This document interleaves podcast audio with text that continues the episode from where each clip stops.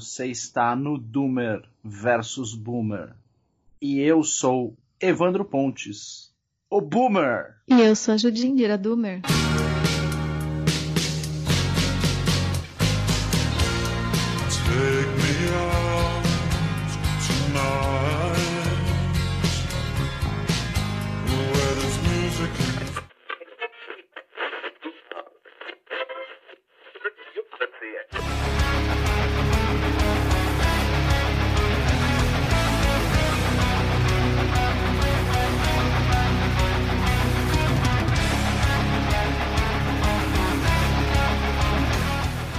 A internet é um sistema que interliga computadores, sem obedecer fronteiras.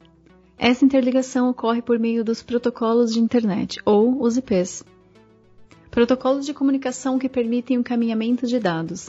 Nessa troca de dados há uma completa modificação na forma como as pessoas se comunicam. A face mais conhecida da internet está nos elos, os links, e nos hipertextos da World Wide Web, que conecta destinos, endereços, onde esses dados ficam armazenados. Há uma face mais moderna, anônima e alguns mecanismos de comunicação que não são intermediados por servidores www. Tratam-se dos mecanismos de comunicação peer-to-peer, -peer, ou de camadas da internet que recebem o nome vulgar de Deep Web. O ambiente do www é essencialmente um ambiente boomer, ao passo que os canais anônimos são características centrais de como o millennial se movimenta nessa rede de comunicações. Por que essa diferença? Sob o ponto de vista histórico, as experiências com uma rede unificada de computadores remonta aos anos 60, ao tempo da Guerra Fria. Muito pouco se debate sobre o tema, mas a internet surge na virada dos anos 60 para os anos 70, como uma forte componente de espionagem. Logo se notou em projetos como RFC 675 em 1974 que a internet tinha forte potencial de controle, o Specification of Internet Transmission Control Program, nos anos 80, a internet deixa de ser uma pesquisa com fins militares e começa a se tornar comercial. O processo, que perdurou praticamente durante todos os anos 80, concluiu-se em 95 com o fim da NSF-Net, National Science Foundation Network. O primeiro impacto foi o comércio, mas logo com a internet mudou completamente a cultura, a educação, o jornalismo, as telecomunicações, a política, com impacto absoluto na vida cotidiana das pessoas. Há uma geração inteira, os boomers, que nasceram fora da internet e viram a internet surgir, mudando as suas vidas. A geração seguinte, que já nasce dentro da internet e passa a ver o mundo sobre uma ótica completamente distinta. Chega neste início dos anos 20 do século 21 em absoluto choque de gerações, que não vem sendo sentido nem percebido pelas próprias gerações que estão em conflito. As redes sociais na sociologia são fenômenos centrais do positivismo. Quem conhece bem a obra de Augusto Conte notará como o aspecto das conexões sociais em rede é essencial para o apostolado positivista. As redes sociais criadas na internet, fenômeno pelo qual o entendimento de rede social acabou sendo reduzido, é elemento indissociável da vida contemporânea. Hoje em dia não há vida útil desconectada da internet e, paulatinamente, começa a não ter vida fora das redes sociais. No positivismo, Conte conhecia as igrejas, por exemplo, como uma rede social. Universidades, empresas e outros núcleos ou bolhas sociais eram considerados redes sociais.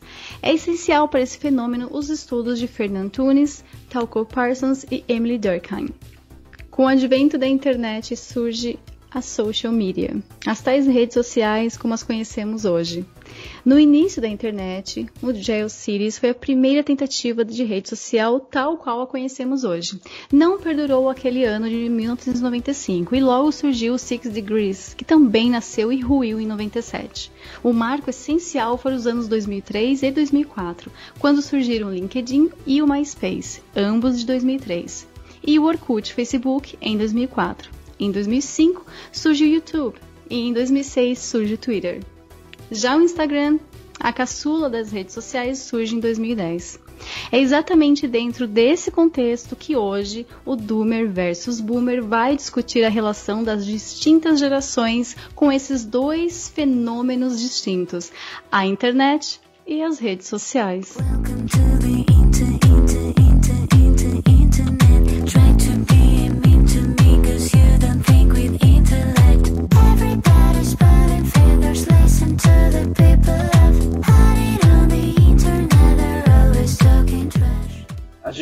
Passando hoje pelo maior conflito de, de gerações, é, talvez é, inscrito na história, né? Pelo maior conflito de gerações que é, a história já pôde registrar. Não que a gente não tenha tido outros conflitos de geração tão grandes e tão importantes, mas o que ao que eu me refiro nessa situação é o registro desse conflito de gerações que está acontecendo, digamos assim, online, né? Está acontecendo ao vivo. É... O que a gente tem hoje é uma parte das pessoas que se utilizam de, da internet que nasceram fora dela e uma outra parte que já nasceu dentro dela. Isso gera é, reações distintas, formas com que as pessoas se utilizam da internet, a maneira com que elas interagem entre si, se utilizando da internet e assim por diante. E isso está gerando aí desdobramentos não só na sociedade, mas na política, na educação, na cultura. É, eu acho que basicamente é isso. Então eu começaria esse boomer versus doomer, você, você nasceu na internet? É, eu nasci quase, porque assim, eu sou de uma época, millennial, todos os millennials vão lembrar disso daqui, os que são lá do comecinho, né, da, da geração. Quando tinha, por exemplo, é, um trabalho de escola, você sempre perguntava na sala, meu, quem tem computador? Aí dois, três levantavam a mão, tipo, ah, eu tenho, eu tenho, ah, então a gente vai na casa de vocês e faz, porque não era todo mundo que tinha computador, tava começando ainda. Então, porque era muito caro, ou então quando tinha computador não tinha internet, é, porque a mãe 90? não deixava usar. Não, isso já é 2000 já. Hum. Sou pobre, tá? 2000. 2000. Então eu lembro que eu tinha um fã-clube, olha só que louca, eu tinha um fã-clube de umas bandas, assim, misturando tudo, tipo, era, eu tinha uma revistinha, na verdade, era uma zine, é, e nessa zine eu tinha que mandar para as pessoas fotos e tal, não sei o que, então eu ia na casa da minha amiga para poder editar a revista, e imprimir depois, revelar, revelar não, né? Imprimir mesmo, tipo, fazer os exemplares e mandar pelo correio pra galera, porque a maioria não tinha nem é e-mail, não tinha lá o e-mail do AOL, do BOL, do IG, tipo, não tinha. Então eu fazia isso, mas depois, poucos anos depois, uns dois anos depois, eu já tive um computador. Aí sim, já tinha lan house para tudo quanto é lado, já tinha, todo mundo já tinha computador, por mais bosta que fosse, então era aquela coisa, né? É, usar disquete para ficar guardando cinco fotos, porque não cabia mais que isso, e aquela caixa cheia de disquete. E a gente ajudavam uns aos outros ali, né? Então, um que tinha conexão melhor, o que a mãe e o pai deixavam usar a internet de sábado, por exemplo, você era o rei da rua, entendeu? eu nasci nessa época. Então, a primeira coisa que eu tive foi ICQ. Todo mundo tinha ICQ. Eu amava. Ah, eu amava o barulhinho. Era muito legal. Então, tinha o ICQ. Aí depois a gente part, é, partiu pro MSN, que era uma febre, eu achava ótimo, ótimo, porque a gente podia colocar a música que tava ouvindo, de vez em quando você via que alguém tava assistindo pornô, porque aparecia o nome do filme, de umas coisas absurdas assim, que a pessoa compartilhava e não percebia. Meu, gênio, era genial. Então era na época que estava aparecendo MySpace também. Então eu tinha MySpace, todo mundo tinha, porque a gente já tocava, já fazia as coisas, né? Então tinha também. E depois disso, o pessoal foi largando MySpace, foi usando mais o Orkut. Meu, Orkut era. Todo mundo tava lá. Então a minha geração foi todinha ali, época de flogão, de fotolog, é, todo mundo no Orkut. Facebook a gente nem falava muito, nem sabia que tinha. Tipo, todo mundo tava no Orkut, não, não usava outras coisas, né? É, ficava nessas redes. Então eu sou da época dos fóruns, para você conversar com a galera, discutir a partir de fóruns, o chat da UOL, que você entrava lá numas salas absurdas para ficar dando risada. É, era raça, você tinha que fazer as coisas na raça. Então, se queria conversar com um grupo de pessoas, a gente se encontrava no chat do UOL. Porque não tinha outro negócio ficar se encontrando em grupo para conversar, tinha que quebrar o galho lá mesmo. Então, assim, para quem pegou o comecinho da internet, sendo aí pré-adolescente, que eu tinha, vai, comecei a usar a internet, eu tinha uns 13, por aí. É, 13 para 14, eu acho. Então, na raça desse jeito, a gente vê como evoluiu, como tá hoje, e a relação que os Zoomers, que é a molecadinha mais nova, a geração Z, usa a internet como uma coisa mais normal do mundo. Você fala, cara, você não sabe o que é sofrer com a internet de escada. Você não tá ligado como é ruim, sabe? Você vai, tipo, gravar um CD e você tem que baixar as músicas pelo Napster, usar, tipo, toda a sua é, força e paciência para poder baixar uma música, era uma eternidade. Então, hoje em dia, né? Eu vi surgir o YouTube. Eu fui a primeira pessoa a subir um vídeo do. Olha o que eu subi o meu primeiro vídeo no YouTube. Era um clipe do Weird Al Yankovic, que eu amava, eu amo. O, eu o Weird Al. Weird Al, é, Weird Al amo. Yankovic. E é um cara que eu... fica tirando sarro das coisas. Ele Sim, tinha um. Rei dos anos 90. Rei. É, o cara fazia uns videoclipes zoando Nirvana, umas coisas. Ele Sim, tinha lá os Bells Like é, ah. É. Então eu subi esse vídeo. Porque não tinha no YouTube vídeo de música quase. Eu falei, putz, por que eu não coloco umas coisas legais, né? Eu comecei a subir vídeo deles. Depois de um tempo até recebi uns strike lá, porque não podia, né? É, naquela época, isso foi o quê? 2000 2005, 2006, não, 2006, eu acho, foi 2006. E o YouTube era um lixo, não tinha bosta nenhuma. Todo mundo com aquelas câmeras com qualidade lixo, que deixava o pessoal com a cara amarela, pixelado. Era essas porcaria que tinha no, é, no YouTube. Tinha essas, essas merdas assim. Então a gente ficava vendo porcaria. Era na raça, isso que eu falo, era na raça. Então, quando surgem todas essas complicações de hoje em dia, o pessoal mimado pra caramba, eu penso, meu, vocês não viveram aquela época. Vocês estão muito mal acostumados com a internet. Tô falando da galerinha aí que tem o quê? Fazendo, tá fazendo seus 18 anos agora, sabe? Fala, hum, você não tem noção do que, que era a internet. Você não, você viu realmente, né? É, você tá falando coisas. Zero. É, você você tá falando coisas para mim que são assim já, já são coisas meio consideradas revolucionárias. Na minha época era meio coisa de criança, de adolescente. Né? Gente séria não ficava entrando em, em CQ, MySpace, essas coisas. Né? Eu já, já tava já tava até formado, sei lá, devia estar tá com 25, 26 anos nessa época. Então não fazia o menor sentido né? É, ter um, uma interação desse nível. Então, a minha geração, é, por conta disso, de não ter levado a sério a internet no momento em que ela surgiu, é, ela sempre é muito tardia, né? É, a minha geração não é first user de nada. Eles demoram muito para entender. Então, a gente tem, assim, óbvio, o pessoal da minha geração já entendeu que o Orkut não, não funciona mais mas tem muita gente que ainda, ainda tá lá no Facebook, vive daquilo, entendeu?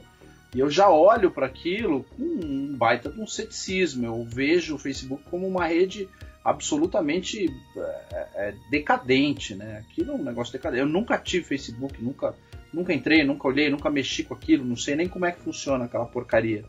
Mas de vez em quando o pessoal me manda uns links assim com textos, às vezes com vídeos que o pessoal sobe lá eu acho aquilo muito decadente, muito, muito ruim, assim. E tem gente que está vivendo agora essa realidade do Facebook, né? É, puta, do meu lado as relações sociais eram muito diferentes, né, Ju? Muito, muito, muito diferente. Porque eu, eu nasci num mundo analógico, né? Então, é, você tava falando assim, da galerinha que tinha computador, né? Sei lá, quando eu tava no, no ginásio, no colegial, só os caras muito, muito nerd, assim, tinham computador. E computador era um negócio assim. É, quem tinha era gente muito rica que tinha esse tipo de coisa. Cara normal, assim, classe média, classe média baixa, não tinha computador em casa. Né? Porque era considerado um, um bem supérfluo, um negócio que não servia para nada na época, né? E isso eu tô falando numa época que não tinha internet ainda, a internet surge depois. Então, o computador ele era praticamente, sei lá, muita gente começou a usar o computador como se fosse uma máquina de escrever, né? O substituto da máquina de escrever. Os grandes propagadores do uso do computador foram os escritórios de advocacia, que substituíram as máquinas de escrever pelos computadores, né? Mas um computador com uma finalidade meramente de você é, redigir uns textos e imprimir, porque era mais fácil, né? É, fazer as coisas assim nego lida muito com papel, né, na justiça, esse tipo de coisa. Então eu já quando era é, estudante de direito, estagiário, você tinha em alguns escritórios de advocacia uma área lá com gente que digitava as coisas. Né? você tinha curso de datilografia? Eu fiz curso de datilografia. É, inclusive, lanço o meu desafio a Vera Magalhães aqui para a gente fazer, porque o curso de datilografia você tinha umas competições de datilografia para ver quantos, quantos, quantas tecladas por minuto você conseguia dar, é, enfim, você tinha um lance levado e a não sério pode nos anos 80. Não, não, aí se o erro desconta, tem pontuação, tinha competição de datilografia. Então a Vera Magalhães, que é datilógrafo, eu, eu desafio a, Vera Magalhães para uma, uma competição de datilografia, eu ganho dela fácil. Como eu escrevo muito, eu consigo é, escrever, às vezes, é, olhando outras coisas. Eu olho para outro lugar, eu consigo escrever sem olhar para o teclado. É, e aí você vai ver o texto, zero erro. Assim. Isso é curso de datilografia. Nos anos 80 tinha isso, né? Mas enfim, esse, essa é a vida analógica, você falou, a vida analógica, o telefone com fiozão ligado na tomada e tal, televisão com só sete canais. Deixa eu lembrar quais eram os canais. Era canal 2, TV Cultura, canal 4, TVS, SBT, canal 5, Globo, é, 7 Record, 9 não tinha. 3, 9 era manchete. Tinha manchete. Manchete. 9 manchete, Manchete. 13 Band, 11 Não, Gazeta. 11 Gazeta e 13 Band. 13 Band. E o 21 era o canal 21. E o 32 era MTV. Na minha época já tinha o 21 e o 32. Na minha época não tinha. O que tinha era 2 Cultura, 4 TVS, 5 Globo, 7 era Record, que era do Silvio Santos, TVS e Record era do Silvio Santos. 9 era Manchete, do, do Adolfo Bloch. 11 Gazeta, da família Cury. E 13 Band, da família Saad. Eram esses os canais que tinham só e mais nada, e ponto, acabou, né? Então era isso aí. E aí eu tô, tô, tô contando tudo isso porque quando eu entrei na faculdade, é, começou esse negócio né, do, do computador como o substituto da máquina de escrever. Tinha uma parte lá da faculdade que tinha os computadores, você tinha que fazer reserva, quando tinha trabalho para fazer, você tinha que reservar. E assim, eu me lembro, assim, acho que na minha turma, um ou dois tinham um computador. De 450 alunos da minha turma, um ou dois tinham um computador em casa, né? E era um negócio assim. Normalmente quem tinha era gamer. Porque os, você tinha, é, na época, é, é, é, Mega Drive, né? Essas, essas porcarias de videogame. Já de- da- na geração depois do Atari, você tinha os videogames da Sega, o Mega, o Mega Drive, por exemplo. É, Porcaria era nada, coisa- olha o respeito, hein? Respeitar. Master Então, System, Mega, Mega Drive, era tudo minha geração. Master Eu joguei Mega muito. Drive. É, e aí o que acontecia? Isso era uma coisa meio assim, de, de, de gente não muito habituada nos jogos. O cara que era fodão no jogo, ele tinha um Apple em casa. E aí o cara jogava Carmen Sandiego naquela tela de fósforo branco. Fósforo verde era coisa de cabaço. O cara tinha fósforo branco, ah, jogava Carmen Sandiego, uns jogos mais elaborados. Às vezes tinha gente que programava os jogos. Nos anos 80, você tinha um computador chamado TK85, o TK80, o TK85, que o cara fazia a programação do próprio jogo com um, um- um gravador de fita cassete do lado, um negócio hiper tosco assim. Então, até um pedaço da computação é, funcionava por é, mecanismos analógicos, né? Fita cassete, que é um mecanismo analógico. Então, é, eu nasci dentro do universo analógico, né? De você pegar, sei lá, um dia à noite e ter que puxar a antena e botar um bombril na ponta da antena da televisão, porque dava aqueles chiados, o sinal não pegava e tal. Então, o que, que acontece? Você tinha uma interação muito passiva com as mídias. É o que assim, você liga lá no Jornal Nacional, ligou. O cara te falar, ele tá te passando. Você não tem um monte de opções e mais, você não pode entrar naquilo e colocar a sua opinião. Não pode, né? Então, No máximo, existia- escrever uma carta, né? Você escrevia uma carta para os programas, mandava a carta, esperava alguém ler e responder. Às vezes respondia com aquela Nossa. coisa padrão, né? Mas isso aí nunca acontecia, Sim. era muito raro. Ser- muito raro. Ser sorteado no show da Xuxa era um negócio assim, tipo, ganhar na loteria. Ela jogava as cartas pra cima, pegava uma, abria ali a tua carta na hora. Era tudo mentira, né? Sim. Porque cortava, Ah, tinha uma coisa que eu aparecia. adorava fazer. Eu acho que era na. Cara, era na Bandeirantes ou era na Manchete? Que tinha o jogo do Huguinho, Iguinho, não lembro o nome, que era aquele tipo meio um trollzinho, que ele ficava correndo no trilho assim, você tinha que ficar apertando no seu. No, você ligava, né? Uma vez eu liguei, eu consegui ligar e a ligação caiu. Falei, não é possível, eu queria morrer. Eu fiquei em depresso um tempão. Minha mãe teve que me consolar, que eu ficava chorando. Então você ia apertando na tecla do telefone para ele pular pra ir pra direita, pra esquerda e abaixar. Então era aquele joguinho, tipo, você ligava lá, você era sorteado, puta, eu vou lembrar o nome disso daí. Mas eu achava o máximo, o máximo da interação. Aquilo para mim era o ápice da noite, ficar esperando de noite, o pai querendo assistir jornal e eu queria ver o negócio lá, sabe? Então, é, olha, minha, olha. A interação, a interação era no programa do Bozo com o telefone discado, o seu era de tecla, o meu era, na época era discado, tinha o disquinho que você tinha que ficar girando o disco lá para ligar. O telefone do Bozo eu sei até hoje é 2360873.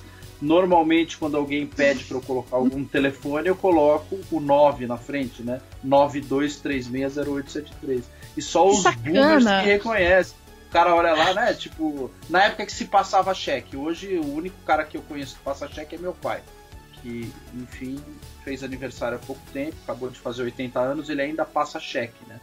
E você tinha que colocar o telefone atrás, eu botava lá 92360873.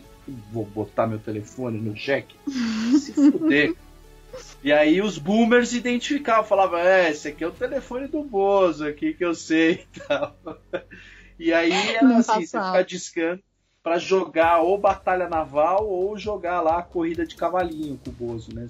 Ligava e tal. Eu tô contando toda essa história porque enquanto você tinha essa vida analógica, a internet ela já existia, como no texto que você acabou de ler, né? Nos anos 60 ela tinha finalidade militar. Então era uma coisa assim, para espionagem, para com finalidade militar, você conectar computadores para tentar é, fazer troca de dados ou surrupiar dados de outras de outras unidades telemáticas e etc. Então, enquanto a gente ia vivendo essa vida besta, a internet estava sendo construída. E aí, o que, que aconteceu? Quando ela chegou nos anos 90, eu já era formado, né? A internet ela chega, acho que em 96 ou 97, eu me formei em 96, né? Não tinha internet ainda. Tinha que ver processo, tinha que ir no fórum. Enfim, não tinha internet. Não tinha internet. Não tinha telefone celular nessa época. Né? Não existia telefonia celular. Você não teve então... nem o Baby da Telesp, da Telefônica? Baby da Telefônica, né? Não, eu tive depois, mas não na época de faculdade, né? Hum. Não, antes do Baby eu tive o StarTAC tijolão lá. O... StarTAC não, o, o... sei lá o nome daquela bosta lá. Aquele tijolão da Motorola eu tive. Tenho até hoje, tá guardado em algum lugar lá. Junto é... com a TV de tubo aí de trás. o pessoal sempre fala da TV de tubo. Exato. É, tantas saudades dessa época que eu mantenho a TV de tubo. É, e o grande ponto de tudo isso, Ju, por que, que eu estou dizendo tudo isso? Porque isso gerou nos boomers é, uma explosão da possibilidade que ele tem é, de aparecer. Então, como ele foi criado num universo é, passivo e restrito, né? Restrito, restrito, passivo, você não podia interagir, o artista ele é inatingível, não tem jeito. E aí você olha a televisão, você fala, pô, aquilo é um negócio que tá lá distante, tá longe, e é passivo, né? Você senta, liga, liga a televisão, o cara projeta o artista para você, goste dele ou não goste, o cara tá ali, entrando na sua casa, né? E a única opção que você tem, você não tem outra opção. Você não gosta do Didi, dançou, meu amigo, é o que você tem para dar risada. Se você não gosta do Francisco Coco, dançou, vai ler um livro, cara. Não tem, não tem para onde fugir. Porque se você não gosta do Francisco Coco, os outros canais meio que abdicavam de passar outras coisas durante o horário de novela. Até a Manchete começar a criar as novelas dela, lá, Dona Beija, Na Raio Zé Trovão. Começou até, até, até ter uma certa competiçãozinha de novela. Mas até aí é o que o cara tá te oferecendo para ver. Você não tem opção nem de interagir, muito menos de ser aquilo. E aí o que, que acontece? Com o surgimento de YouTube, redes sociais, etc., você passa não só é, de uma possibilidade de, de ser um, um, um ator passivo dessa situação, você está ali passivamente. Você passa a ter a possibilidade de interagir e ser visto pelo artista, né? E além de você poder ser visto pelo artista, você pode, por exemplo, no caso do YouTube, se tornar um deles. Você toma a iniciativa e se torna um deles. E esses canais de televisão, eles perdem o monopólio é, dessa, dessa projeção. Tudo isso graças à internet, né? E assim, o que, que é a internet nos anos 90? Eu vou ser bem direto aqui, tá? Eu vou ser bem direto. O que alavancou a internet nos anos 90 foi a pornografia, sem a menor sombra de dúvida. Se não fosse a pornografia, a internet não chegaria ao patamar em que ela chegou. Infelizmente é a realidade. Tá? Então, assim, é, na minha época ali, fim dos anos 90, é, a internet não se torna é, esse fenômeno para se fazer pesquisa, para ver coisas importantes, um local em que você armazena informações superiores às enciclopédias e bibliotecas. Então, não, a internet não era isso.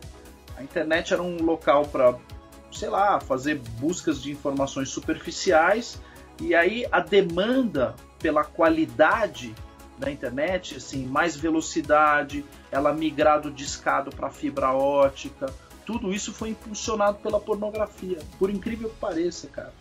Bom, aí depois a pornografia gerou outras, outros desdobramentos em que o mundo Sim. hoje se encontra numa certa epidemia né, de, de, de, dependência dessas coisas. A gente já cruzou linhas que não deveriam ter sido cruzadas. Né? Então a pornografia foi importante para o desenvolvimento da tecnologia, ela acelerou a tecnologia em vários sentidos, mas acabou jogando o ser humano é, dentro de um universo, enfim. Aí você fala com a Amanda lá no, dessas coisas de Sim, MK no outro pod.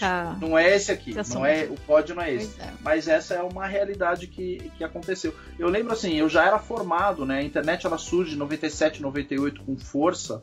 E eu, eu já estava formado.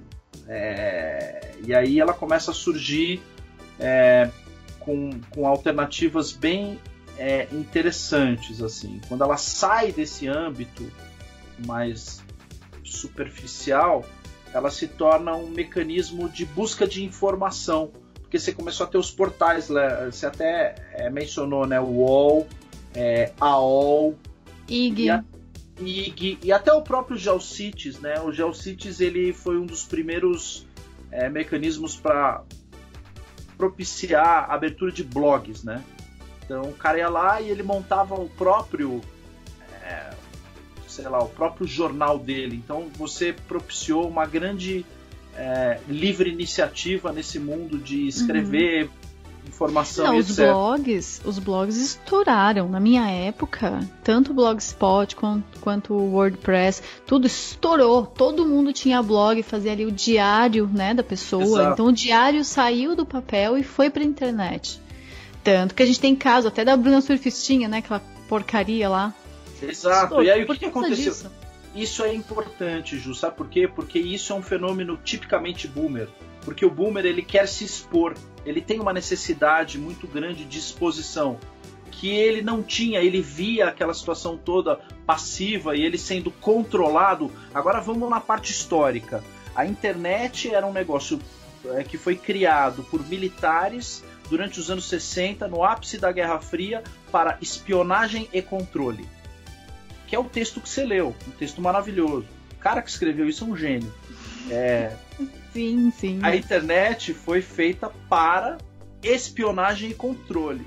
Só que quando ela surge no âmbito comercial, as pessoas desconheciam a história da internet e passaram a usar aquilo, mas entraram de cabeça usando aquilo da mesma forma com que o LSD surgiu nos anos 60 ou a cocaína surgiu nos anos 80. As pessoas não sabiam quais os efeitos colaterais daquilo, entraram de cabeça e começaram a usar porque só viram o, o, o efeito benéfico imediato. Então, a internet eu coloco ali na cadeia. Depois de LSD, maconha, cocaína, vem a internet que acabou com a minha geração, acabou com a geração boomer, porque a geração boomer entrou naquilo sem conhecer o histórico anterior daquilo e sem saber direito quais as consequências daquilo, né? E a minha geração viu aquilo como uma forma de é, se tornar aquele artista que era inatingível num primeiro momento, né? E, e que de repente ela você podia meio que ser aquilo, né? Bastava você abrir um blog, começar a escrever e gente dar like, curtir, e aí você começa essa síndrome boomer de ter seguidor, de ter like, de se expor, de tirar foto é, do seu olha... prato de comida. Peraí, tem a parte lá do comecinho, vamos voltar lá pra parte dos fóruns e tal. Fórum, você não colocava uhum. teu nome e tua foto. Você inventava lá, Gatuxa 2000, Emo Lindinho. Qualquer coisa desse tipo, você inventava um nome, né? A gente escrevia bastante amigo, o Miguxês, né? Que foi uma, uma língua muito famosa no Orkut. E você criava lá nos fóruns e, putz, usava. Eu era lá uma vampira lá em fórum. Isso aí era meu, meu nickname, minhas coisas e tudo mais. Ninguém sabia quem era. Eu usava muito fórum para jogar RPG também. Eu jogava muito RPG online. E até no Orkut. No Orkut, sim, você colocava a tua foto, mas era aquela coisa, foto de TechPix. Não dava nem pra ver quem era você. E os nomes lá variavam tal. Mas sempre tinha aqueles perfis. Aí começou já os perfis fakes que vinha aquele perfil de emo, que você fala, meu, esse emo, essa gótica aqui tá esquisita. Aí começou os gordinhos, Tunico. Tunico no Orkut, os catfish da galera. Ali já começou toda essa história, porque o pessoal saía do MySpace e pegava perfil do MySpace de gente famosa lá e transferia pro Orkut. Então você pensava que no Orkut estava conversando com alguém famoso do MySpace. E não, estava conversando com gordinhos, tipo, se fudeu. E isso foi levando, tanto que tinha lá as comunidades, aquelas comunidades absurdas que eu amava participar. Depois, com a entrada do Facebook, a galera né, acabou o Orkut, não tinha mais o que fazer, foi todo mundo pro Facebook. no Facebook a coisa acho que virou. começou a vir muito boomer mesmo. Porque no Orkut tinha muita molecada. Era molecada de 12, 13 anos, era impressionante. Exato. E tinha até aquele, aquele lá de é, Orkut, que era comunidade de pobre, né? Que tinha umas fotos da galera tomando banho em caixa d'água. Era umas coisas assim muito engraçadas. Tipo, muito escroto. E no Facebook, parece que tomaram banho. Ah, tomamos banho, estamos aqui no Facebook, temos que aparecer só que um pouquinho mais bonitos. Do Orkut, era a mesma época que o pessoal tinha flogão, e Fotolog. Fotolog era a galera que tinha dinheiro, que tinha, porque você tinha que pagar para usar o Fotolog. E o Flogão era de graça. Então o Fotolog você tinha direito a postar tipo uma foto por dia. Só se você tivesse grana, você pagava e postava até sete fotos por dia, uma coisa assim. Aí no Fotolog que surgiu aquelas trouxas, tipo Mary Moon e não sei o que, tá até hoje lá, né? Que ela tem minha idade, mas age como se tivesse 12 anos ainda. Então começou a surgir essas celebridades da web, né? Web celebridades. Olha que desgraça. Então vem as web celebridades aí, da época do Fotolog, né? O pessoal muita foto, todo mundo emo pra caramba. Saindo disso, todo mundo foi pro Facebook. E lá que a coisa começou. O pessoal fazia álbum, lembra? Então botava foto da família, do Lembro cachorro. Porra nenhuma, nunca tive Recém-nascido. Ah, esse não teve. Nunca os tive. boomers ficavam, as tias, né? Os boomers ficavam colocando foto da família, de churrasco, não sei o quê. E os doomers ficavam fazendo mais meme, então eram os menes, né, que a gente chamava menes. Então tinha página de memes, tinha isso, tinha aquilo, era mais zoação. Eu entrava naquilo pra zoar e colocar umas coisas, tipo, música, umas porcaria assim, letra de música, essas tranqueiras. E usava muito também o chat, né, o de mensagens lá de, do Facebook, mensagens instantâneas e tal. Eu usava para isso. E começou também dentro do Facebook, quem tinha e-commerce, que aí já começou também esse lado de e-commerce. Eu comecei no e-commerce dentro do, do Flogão. Então eu usava o meu flogão para vender coisas. Eu tinha uma lojinha de camiseta e acessórios lá, meio, né, metalzinho, rock and roll, gótico, tal, não sei o que. Comecei meu negócio dentro do flogão. Saí do flogão, fui pro Mercado Livre e do Mercado Livre aproveitei e usava o Facebook para vendas. Então já começou a ter os perfis comerciais. Então usava mais o Facebook para perfil comercial do que perfil pessoal. E lógico, depois surgiu o Instagram. Aí migra pro Instagram, vira aquele aquela coisa de vidas maravilhosas no Instagram, todo mundo feliz, todo mundo lindo, todo mundo rico, rico pra caramba. Então já deu uma elitizada, deu aquela mudança para das fotos toscas de churrasco no Facebook para foto mais elaborada, fazer um feed bonito, seguir um tema. Aí o Instagram mudou tudo. Nessa época eu não estava no Twitter. Eu, eu odiava o Twitter, não suportava. Eu entrei no Twitter só em 2018. Eu achava aquilo uma besteira, uma perda de tempo tá no Twitter, porque eu tinha um Instagram, então eu me comunicava muito bem lá. É, tinha, aí apareceu os stories, aí mais recente e tal.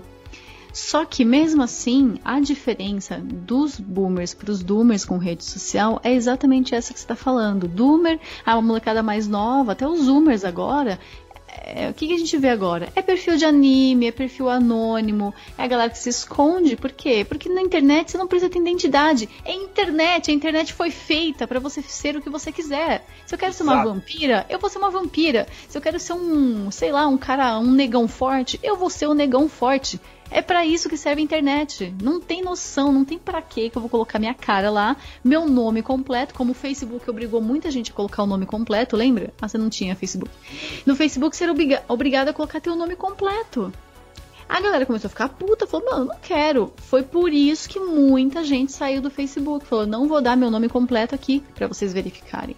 Então chega com essa porcaria. Eu vou pro Twitter, fazer qualquer é, perfil que eu queira, com qualquer nome, posso trocar o nome a hora que eu quiser, muito melhor, né? E começou a ter essa, essa mudança aí. Olha só que coisa curiosa, você tá falando aí, né? Você falou pô, do, do, do, começo, como é que o pessoal da tua geração migrou pra internet. É, minha geração não entrava em fórum. Isso não é coisa de gente séria, ficar em fórum lá, perdendo tempo. Nessa época eu já estava trabalhando, acordava, pô, 8 horas da manhã para ir pro escritório. Às vezes teve uma época que eu tava treinando de manhã, então eu acordava 5 horas da manhã para pegar o treino 6 e meia, 7, para poder chegar no escritório 8, 8 e pouco. É, aí ficar até trabalhando meu, até 9, 10 horas da noite, voltava para casa. Então, nego não perdia tempo com isso, né? E era uma época, assim, que eu tava saindo da faculdade e, enfim, aí fui morar com, com a pessoa com quem eu estava namorando na época, depois me casei com ela e tal. É, mas a, a, vida não passava por esse universo do computador, né? Você tinha um computador em casa, sei lá, meu. Puta, às vezes para fazer uma pesquisa, para olhar um negócio, mas não era assim. Não, o meu de relacionamento, você sabia se a pessoa tava namorando ou não pelo Orkut. Você ia lá, lia o depoimento, então, falava, hum, mandou depoimento para você, vocês estão namorando, né? Aí você mudava seu status, botava lá que tava num relacionamento sério. Isso no Facebook também. Em, então, relacionamento, em relacionamento sério com fulano, você, hum, estão namorando. Era assim já no meu então, tempo, relação.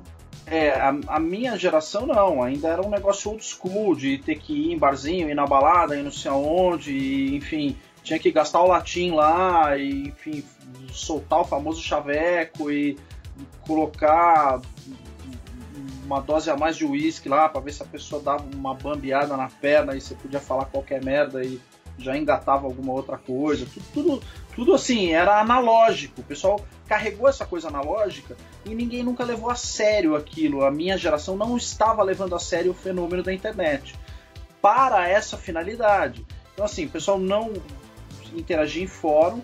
E aí teve uma vez, eu até lembro, assim, eu saí para comer uma pizza, tinham vários amigos e uma é, é, uma colega de trabalho trouxe a irmã mais nova dela, mas a irmã mais nova era dois ou três anos mais nova. Ela falou: gente, tem um negócio chamado Orkut. Ela tava viciada naquela porra.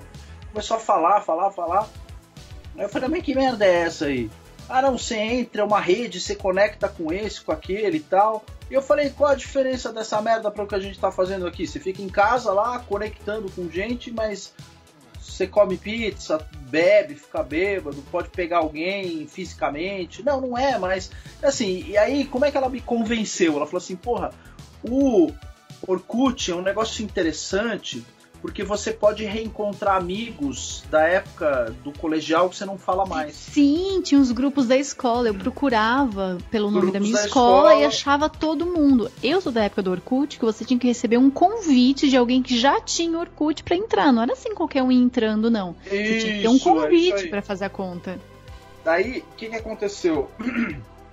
Eu não entrei nisso. E tinha um amigo que era mais conectado e tudo. Até depois ele foi trabalhar no Google. O cara é super, hiper relacionado a essas coisas, já mais adiantado. E ele entrou nesse negócio de Orkut. Eu falei, cara, deixa eu ver que merda é essa. Eu comecei a olhar e falei, ah, meu, puta que eu pare, puta coisa de trouxa isso. Eu não vou perder meu tempo com isso. Você não quer? Eu te boto pra dentro. Eu te boto pra dentro. Eu falei, não, cara, não, eu tenho competição de jiu-jitsu, tenho outras coisas para fazer, cara não dá para me preocupar com isso. Tem o trabalho de faculdade para fazer, né? E aí eu tinha um computador em casa, mas que funcionava é, como máquina de escrever mesmo, para eu imprimir trabalho. De vez em quando fazia uma outra pesquisa, mas pesquisa assim, umas pesquisa nada a ver.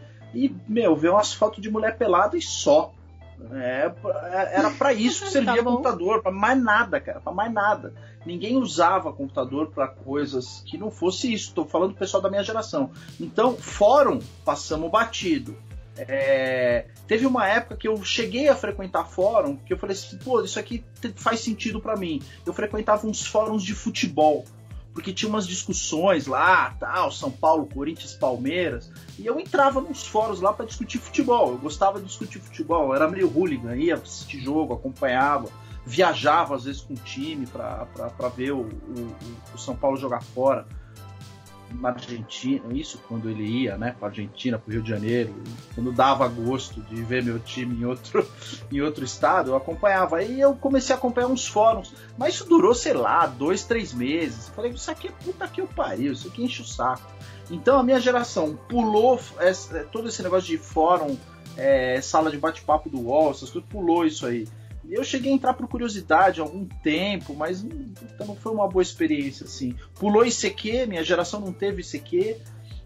Um outro tinha, mas a pessoa não era levada a sério, entendeu? A pessoa, pô, sair de onde ela tá, num bar, num negócio, numa balada, o que é que seja, pra ir pra casa e ficar lá teclando com outras pessoas, fala, o cara é doente, cara. O lugar é aqui, no bar, na balada, no meio da, da confusão, no show do Iron Maiden. Então, assim, você tinha uma interação direta com as pessoas, essa interação à distância não existia. Então pulou isso, pulou fórum, pulou sala de pulou ICQ, pulou Orkut, foi pulando essas coisas. Minha geração foi pulando, né? E aí, no finzinho do Orkut, a minha geração começou a entrar porque tinha as comunidades do Orkut, aquelas coisas, e aí o Orkut ficou mais aberto e já existia Facebook na época. Nisso eu já morava nos Estados Unidos, então a gente está falando de 2001, 2002, né? E aí foi aí que a internet realmente mudou minha vida. Porque eu não usava pra bosta nenhuma, eu usava a internet para ter e-mail, para fazer uma outra pesquisa, não era um negócio que era relevante para mim ter internet. É, e era um uso assim, eventual, não se usava a internet todo dia. Era uma coisa que se usa, sei lá, usava duas, três vezes por semana, né? Entrar na internet, às vezes tinha um propósito objetivo, mesmo porque você pagava por hora, né? Você tinha descagem aí, enquanto você usava, você tinha uma franquia. Sim, ou é depois da meia-noite ou de domingo. É. Aí depois é. da meia-noite, minha mãe não deixava eu usar. Porque vai dormir, menina, não é pra ficar na internet, não é pra ficar nesse computador. Então, e se ligava o computador, era aquele barulho, né? Você, cacete, minha mãe vai escutar. Ela vai saber que eu tô ligando o computador. Então era um trabalho do caramba, né? E então no domingo, ah, meu filho, depois do almoço, ó, era a briga para ver quem que ia ficar no computador. E também estava falando. Ah, eu até perdi a parte lá do Orkut e tudo mais. É, toda essa interação do pessoal, de buscar parentes e tudo mais, aí que foi o atrativo mesmo para os boomers, porque aí tua mãe ficava do teu lado, ah, me ensina isso daí, procura, procura sua tia aí. Você assim, não, mãe, a tia não tem conta no Orkut, não vai achar. Ah, então procura seu primo, seu primo deve ter e chama fulano assim, ai meu Deus do céu, cara, não vai dar certo esse negócio. É, aí já começou eu... as histórias do, putz, não posso minha mãe ver minha conta no Facebook, minha mãe tá aqui. Aí ia lá, comentava as coisas na sua conta do Facebook, você passava vergonha. Então, pra mim, a minha geração, você tá falando da parte da balada também. Pra mim, era assim: você já marcava se você ia ou não no evento pelo Facebook. Então, vai no show? Não sei, vamos ver quem vai. Aí você olhava na lista lá de quem tinha colocado quem no show, você falava, ah, então eu vou. Porque eu já tava lá no Facebook, quem que ia, quem que não ia. Então era tudo combinado na internet. Tinha um site, esse é velho, hein? Eu tinha que uns 12, 13 anos quando eu comecei a visitar esse site e depois continuei minha adolescência todinha, que era o Carcasse, que era um site gótico de poesia, música, fórum, de show, então tava tudo marcado lá. E dentro dele tinha o Sepiazine, que eu amava, eu amava o Carcasse. Até que eu comecei a tocar e ir nos eventos que o Carcasse fazia e divulgava. Aí eu já me sentia estrela, né? Tipo, caramba, o pessoal tá comentando sobre mim dentro do, do fórum do Carcasse. Então já tava ali toda, toda. Então, assim, gente, eu sou importante. essas coisas que você está contando gera exatamente uma, uma postura diferente da tua geração em relação à internet e às redes sociais, né? Porque a minha geração ela entra tardiamente. Qual que era o barato da minha geração é, em relação a ficar em casa? Não era ligar o computador, era ter a, a, a, a porcaria da, da, da, TV por assinatura lá, o NET, os canais da NET, que era a grande Sky, DirecTV, DirecTV, DirecTV Sky, não sei o que, e ver uns canais gringos, né? Você poder, sabe, ter acesso a uns canais gringos, ver umas coisas e tal. Fazer então, HBO galera... da vida. Exato. Então o que, que aconteceu com a minha geração? A minha geração ela continuou na televisão ela continuou, de, ela, ela, ela, ela aprofundou, ela aprofundou-se no sistema Globosat. Por isso que até hoje você vê os boomers e os SDVs dependentes de uma CNN, porque isso é resquício dessa época ainda, na cabeça do cara. Porque o que, que aconteceu nessa época? Enquanto a tua geração já estava saindo da TV e indo para o computador, a minha geração continuou na frente da televisão.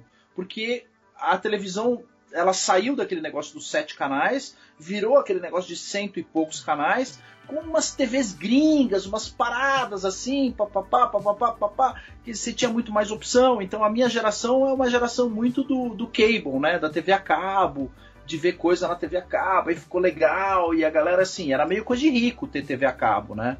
No começo era assim, você ter lá TV a cabo, TV por assinatura cara tinha que ser foda pra ter TV por assinatura. Então a minha geração meio que cagou para essas coisas de internet. Uns até tinham, mas não usavam muito. Não era uma coisa que as pessoas recorriam demais, assim. É, então a internet ela meio que passou largo nesse período em que ela estava se consolidando com a sua geração, ela meio que passou ao largo da minha geração. Um tempo depois, quando a minha geração já estava lá nos seus 30 e poucos, o pessoal começa a usar a internet para se projetar mesmo, para ficar famosinho, escrever diário, escrever poesia, escrever textos, mandar coisa, publicar em blog. Eu lembro na época que começou a ter, eu estava na faculdade já, enfim, envolvido com carreira acadêmica, mestrado, doutorado, essas coisas, e o pessoal usava a internet para colocar os seus textos científicos e tal, e começou a ter uma migração das revistas científicas para alguns sites, né? Que tinham textos de análises e etc. Então todos os analistas, opinistas e inteligentinhos começaram a ir para a internet, né? E você começou a ter os portais dos, dos grandes jornais, Folha, Estadão e etc.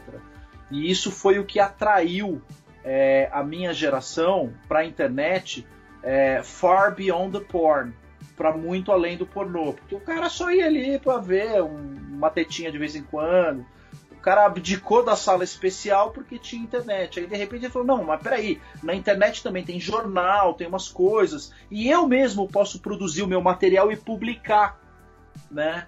Então o, o, o boomer ele começa a ver a internet como uma forma de se projetar.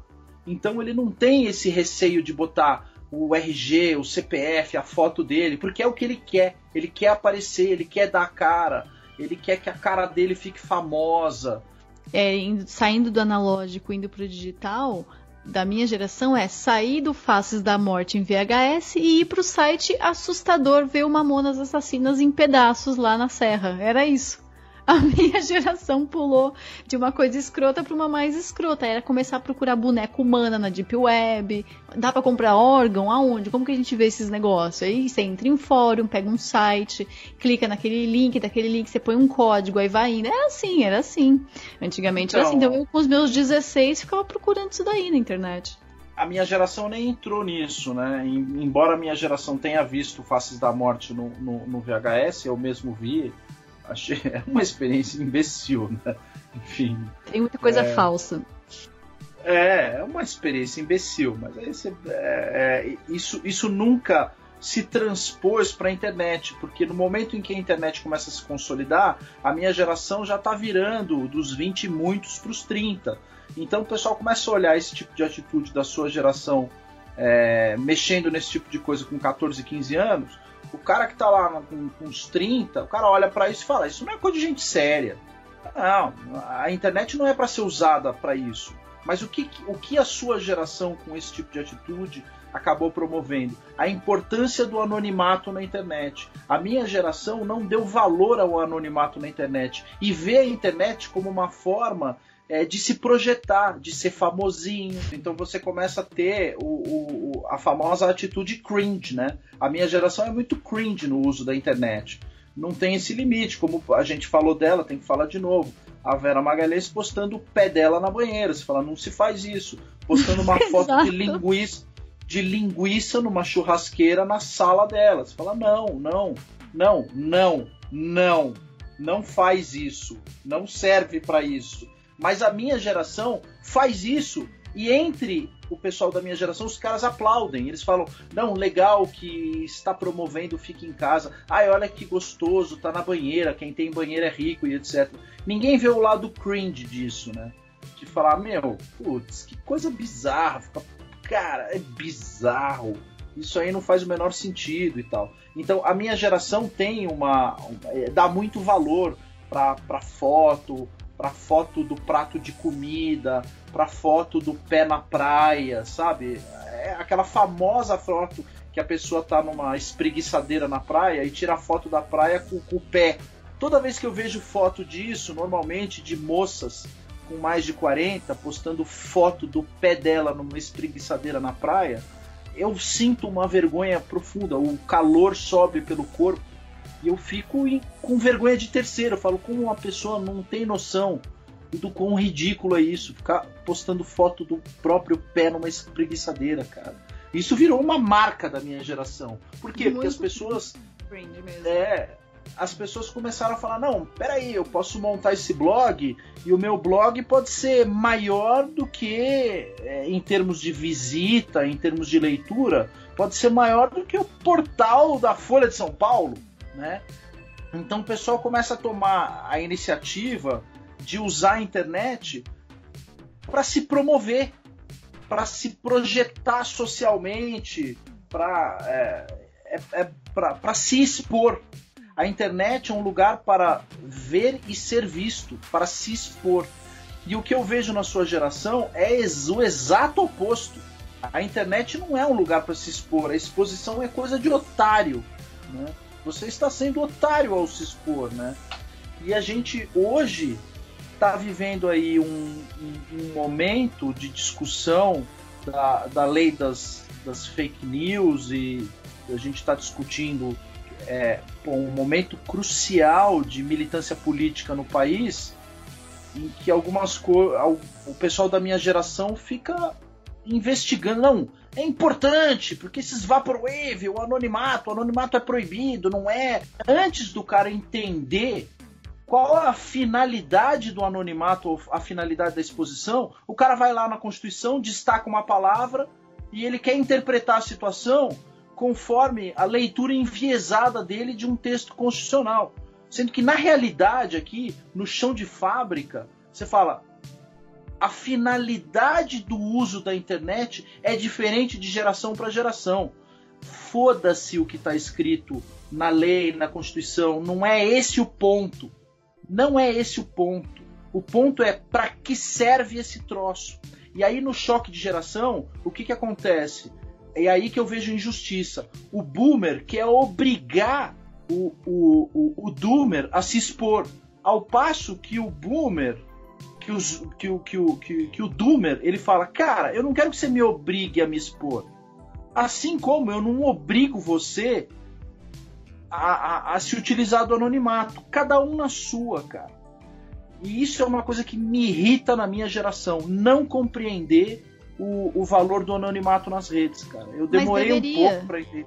É, Mas é o grande quê? É a grande, é, é a grande discussão da atualidade, cara é aquela coisa do escritor fantasma. Do livro que tem a foto de uma pessoa, mas pois aquela é. foto daquela pessoa não é o escritor. Então já deveria estar acostumado com isso. É. De que quem está escrevendo não é a, a pessoa que está na foto da contracapa. Não é tem outra pessoa por trás. Então sempre teve isso. É a mesma coisa que de filme, o diretor do cinema, né, o roteirista, ninguém quer saber quem é, nunca ninguém foi atrás para ver a cara da, só daqueles muito famosos, tipo Spielberg, Coppola, essas coisas, mas o resto, ninguém quer saber quem que é o diretor e o roteirista do filme. Mas hoje em dia virou Exato. essa necessidade absurda de saber tudo de quem que é quem, quem que tá escrevendo isso, me dá teu nome, eu quero saber da sua experiência de vida para saber por que, que você tá escrevendo um negócio desse. Sendo que a internet é o único lugar que você consegue criar um, uma personagem ali para nunca ninguém saber quem é você e virar aí uma figura, né, no anonimato e dane-se. E a galera quer exigir exatamente o contrário. Você não consegue fazer isso na TV, você tem que aparecer na TV, ou você vira o sombra do ratinho. Entendeu? Ou vira tipo fantoche. Tipo, Exato. O, o, guinho da, da véia lá, da Palmeirinha, ou, ou, vira o papagaio da Ana Maria Braga ou o Haddad do Lula. Tipo, você vira um fantoche. É. Na minha então, época era o Topodídio. É. Topodídio, sim. Topodídio. Então você vira um é, fantoche. Isso... E, e assim, a galera quer tá saber quem tá um controlando. Negócio? Não, não vou falar. Você tá, você tá falando de um negócio que é essencial para a evolução da literatura. É, pô, eu passei anos estudando literatura clássica e me especializei na letras em literatura satírica. Sem o anonimato, é, a, a, evolução da literatura satírica jamais teria acontecido. Porque a evolução da sátira depende exatamente de uma posição é, de, de liberdade absoluta, ao ponto do cara poder criticar quem ele quiser, do jeito que ele quiser, de maneira satírica. É, o cara pode esculachar, falar mal de quem ele quiser. A evolução da literatura satírica ela vai parar em, em um, um tipo de desenvolvimento da sátira durante a Idade Média que, que é o surgimento do clown, que é o cara que usa pintura facial, corpse paint para zoar os outros, assim. Não interessa quem é a pessoa por trás do pururuca, do bozo, não interessa o nome, é o bozo. Foda-se, é o pseudônimo, é o bozo. Você tá olhando e ele zoa quem ele quiser. Ele tem liberdade de falar mal de quem ele quiser, de zoar quem ele quiser. E o cara tem um salvo-conduto. Isso nasce com o conceito de bobo da corte, né? O bobo da corte é o cara que podia zoar quem ele quisesse na corte. E ele ganhava bem, e o rei sustentava o cara. E ele tinha uma função social muito importante. Então, da sátira, a gente passa para o clown, para o bobo da corte, etc. E é a figura hoje do Joaquim Teixeira. O Joaquim Teixeira é um clown, né? Ele tem liberdade de zoar quem ele quiser, mas para que ele possa fazer isso, a figura de quem está por trás do Joaquim Teixeira precisa estar preservada. Ela precisa Exato. estar preservada para a evolução do gênero e do estilo. Estou falando aqui só do ponto de vista literário, tá? Mas Agora, essa parte em... é importante também a gente colocar a diferença entre covardia e proteção. Ali ele está protegendo o personagem dele para ele poder ter essa palavra, porque o microfone é da, tem que ficar na mão dele e não na mão de quem ele está zoando. Ele não tem que receber uma resposta à altura. Não é esse o papel. Tá errado se você vai lá e responde a uma piada. Você é um imbecil se você faz isso. Quando o palhaço Exato. te zoa, você ri. Você não quer contar outra piada para ganhar da dele. Não é assim que funciona, o microfone tá na mão dele. Então o Joaquim Teixeira, ele tem o microfone na mão dele. Os comentários que você fazem, ele nem precisa ler, não é importante mais. Ele não precisa dessa interação com vocês. Então se o Joaquim Teixeira não tá respondendo vocês, foda-se, o papel dele não é esse. O papel dele é ter o microfone na mão, contar a piada e você ri. Não precisa interagir o tempo inteiro. É. E as pessoas e hoje aí... em dia têm essa necessidade de resposta, até para sátira. Não é assim que funciona não só a necessidade de resposta, mas a necessidade de, de autopromoção e de exposição do piadista, que é o fenômeno recente do stand-up comedy. Porque o que, que é o stand-up comedy? É o cara fazendo promoção dele mesmo como o cara engraçadão, com super tiradas e etc. Mas você não tá vendo um personagem ou um clown. Você tá vendo fulano de tal. Como é que era o nome do cara lá do Hermes e Renato? lá? O, o, o... Dudu Marchiori. Dudu Marchiori. Você vai lá para ver o Dudu Marchiori. Então você tá ali dentro de um cara que tá buscando o máximo de exposição possível. Ele tá literalmente embaixo de um spotlight.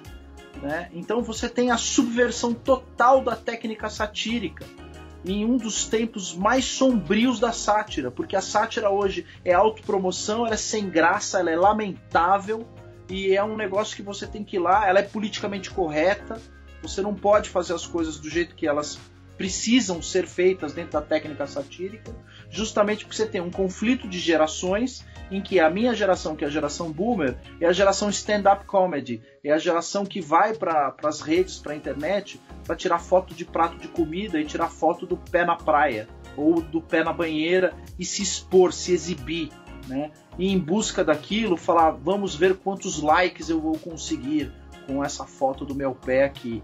E ao passo que a tua geração quer ficar ali com no máximo 300, 100 seguidores, não quer ninguém enchendo o saco. E a pessoa não quer exposição, ela quer o contrário.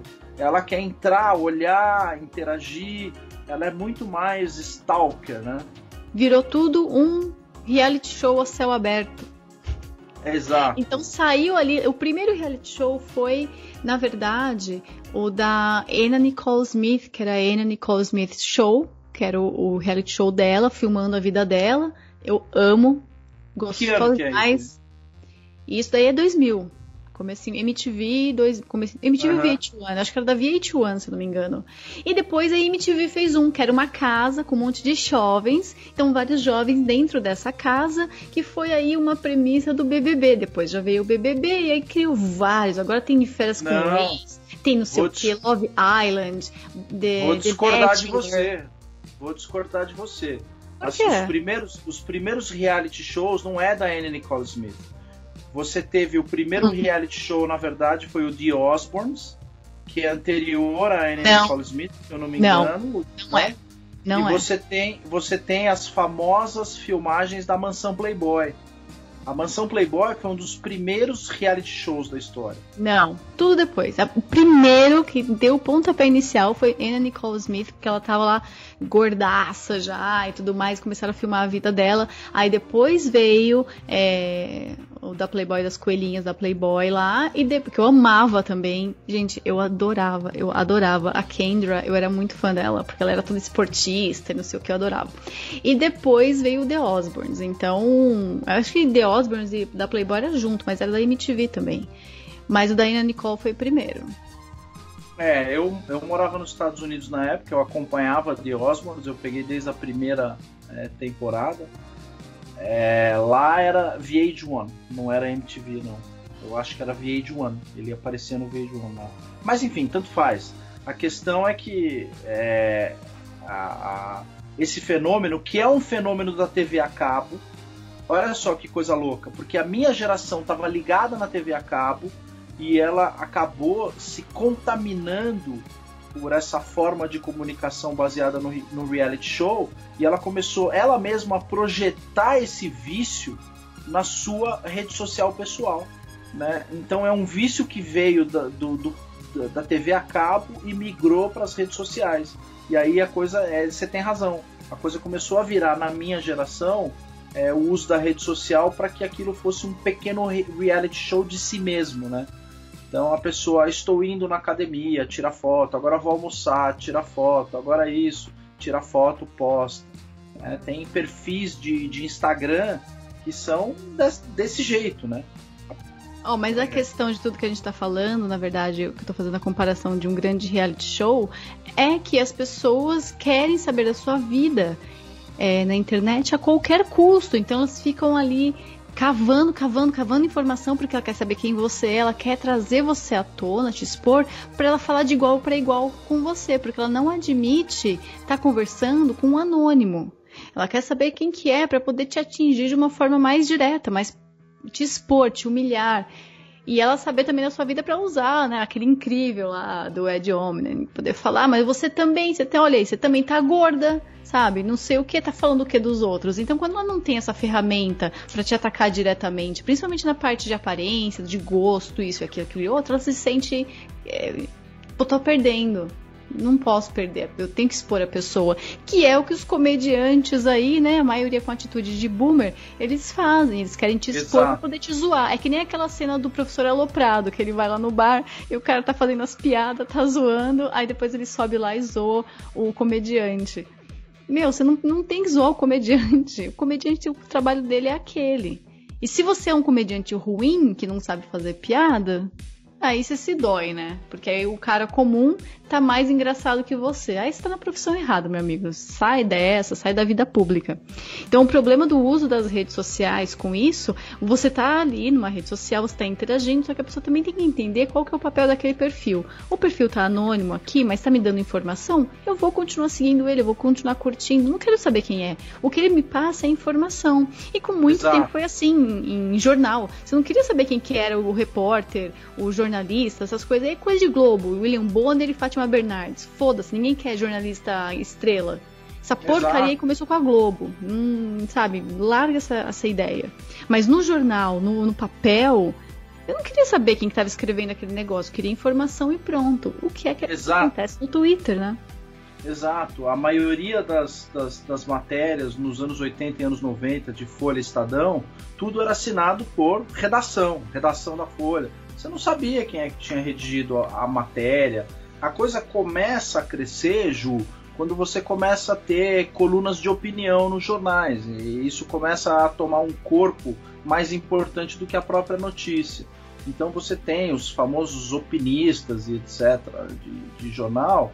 E, enfim, ah, eu leio a coluna de fulano porque me faz refletir, etc. Isso começou a cagar no jornalismo, começou a fuder o jornalismo de maneira muito profunda, né? O que, que é a opinião? É exatamente esse vício boomer do cara sair da posição dele de ser um redator de notícias para ser uma pessoa que tem a coluna com o nome dele, do foto. qual foto ou desenhinho, né? Para que ele possa é, é, projetar a imagem dele acima da notícia. Ele vale mais do é. que a é. notícia. Aí ele vai começa... retweetar também. Exato. Olha, olha o artigo que eu escrevi, vai lá me seguir. Eu tô escrevendo para Folha, eu tô escrevendo, olha, sou o novo blogueiro da Cruzoé. Exatamente, exatamente. E aí isso acabou colocando as redes sociais num ponto é, de absoluto esgotamento, né? Hoje ela está esgotada. E outra coisa que mudou também foi, foi a eleição de Jair Bolsonaro, né? Que ele soube utilizar, ele não, o Carlos, né? Soube utilizar muito bem é, o papel das redes sociais para projetar a figura do Jair Bolsonaro. Ele, figura, pessoa dele, foi projetada para dentro das, das redes sociais. Então, o culto à personalidade de Jair Bolsonaro é decorrência de como os boomers interagiam ou interagem com a internet, né? Assim, como eles interagem com a internet e com as redes sociais. Então é uma coisa que fez sentido para minha geração.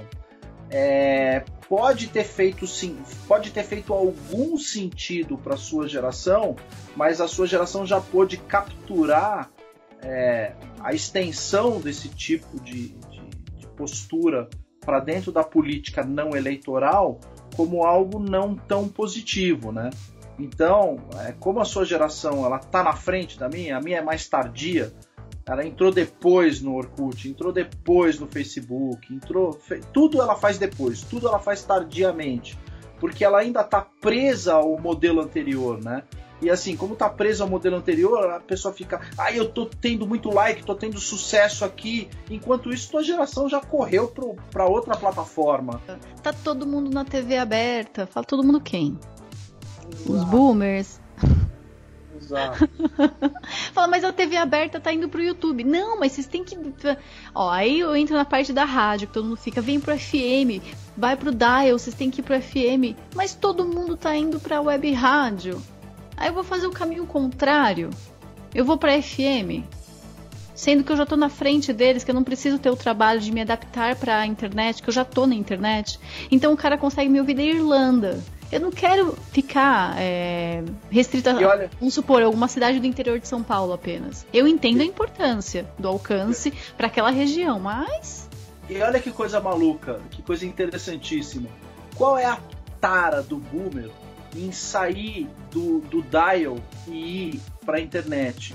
É porque ele vai poder abrir no YouTube e as pessoas vão poder ver a cara do Reinaldo Azevedo de chapéu peidando durante as transmissões de rádio. Ele quer projetar a imagem dele que fisicamente pelo rádio tradicional, graças a Deus, é impossível olhar para a cara daquele idiota, né? Então, o que é que os caras estão fazendo com essa migração? Eles estão vendo uma oportunidade de projetar a cara de merda deles para o público. E aí, vamos olhar para Shockwave Radio. Qual é o grande mote da Shockwave Radio que você ouve todo dia? Ai, Ju, abre a câmera, mostra a cara, e você. Não, porra! Isso aqui é um rádio. Não me enche o saco. Eu não vou abrir câmera. Não, é, não enche. Não tem exposed. Não insista, não enche. Se acostumem, né? A minha geração não. A minha geração já é mais a geração da super live, de mostrar carinha. E isso é, aí vem um outro desdobramento, né? Essa minha geração, que é o que, que desenvolveu essa, uma das coisas mais asquerosas né, no mundo das redes sociais, que é o SDV. Para quem não sabe, SDV é o famoso segue de volta. Para que, que serve o SDV? O cara vai lá e fala: você me segue, eu te sigo. Mas qual é a tara do SDV? É dizer que ele é seguido por 80 mil pessoas. Nem que o custo disso seja poluir a timeline dele com 80 mil palhaços. Com 80 mil idiotas postando 80 mil besteiras por minuto na timeline dele. Então ele paga esse preço para poder dizer sou seguido por 80 mil pessoas. Esse é o SDV. Porque ele tá tem, tá preocupado. Ainda tem SDV que compra seguidor, hein? Que eu tô sabendo aí de umas pessoas influentes aí comprando seguidor, né? Segue, depois não segue mais, dá aquele fake SDV. Fala que é SDV, clica em seguir o perfil. Depois vai lá e pum, dá um follow. Aí a pessoa, Oh, que mancada, meu. Você tava me seguindo, deixou de seguir. Só pra enganar os trouxa, olha lá. Exato. Yeah. E aí você, você criou todo esse universo dentro das redes sociais que é a ética do bloco, a ética de seguir, a ética de dar unfollow, né? Que gerou aquela frase famosa do Alan dos Santos, ridículo unfollow now. E isso virou um meme e entre aquela... a sua geração. Isso é Sim. sério pra minha geração, isso é um statement seríssimo. O cara falar unfollow now. Eu vou te dar um unfollow, é seríssimo. Pra sua geração, os caras vão lá e printam aquilo. Você dá bloco no cara, o cara pega o, o print do bloco e bota no, no, no, no, perfil de abertura dele. É, no head ali. É. E outra, tem coisa também que é aquela coisa, me responde. Eu mando mensagem, não responde. É, isso tô falando do meu perfil pessoal. Por é. que, que eu tenho que responder você, meu querido? Não tenho obrigação nenhuma em te responder, eu não te conheço. Eu tô aqui expondo as coisas, as informações, porque eu quero. Você vem até meu perfil, consome essas informações e é isso, nossa relação termina ali. Você não precisa me mandar uma mensagem. E isso eu tô falando de perfil pessoal. Tem que explicar pro pessoal que todo mundo é muito doído, né? Eu tô falando da coisa pessoal. Agora, com uma empresa, como é a Shockwave, eu tenho obrigação de respondê-los. Tô com um monte de mensagem lá que eu não consigo responder porque eu não tenho tempo. Eu respondo 10, faço outra coisa, respondo 5, faço outra coisa. Tem mais de 85 ainda que eu não consegui responder. Então, empresa é obrigação. Pessoal, não tenho obrigação nenhuma com para responder nada para ninguém. Ainda bem que eu não tenho mais Twitter. Graças a Deus acabou isso já. E assim, uma das coisas que a internet fez e que agravou demais o problema é que se a gente for olhar as obras do, do professor Olavo de Carvalho nos anos 90, ele já destaca o problema do analfabetismo funcional. As redes sociais, elas tiveram a capacidade, as redes sociais junto com a internet tiveram a capacidade de aprofundar a níveis incalculáveis o problema do analfabetismo funcional. Acima de 8 mil. É. Nem pra galera. Aquela deixa quieto. É, exato, exato, exatamente. Então isso causou um aprofundamento. Hoje a gente está. A epidemia verdadeira do Brasil não é de coronga, é de analfabetismo funcional. A gente vive uma epidemia de analfabetismo funcional.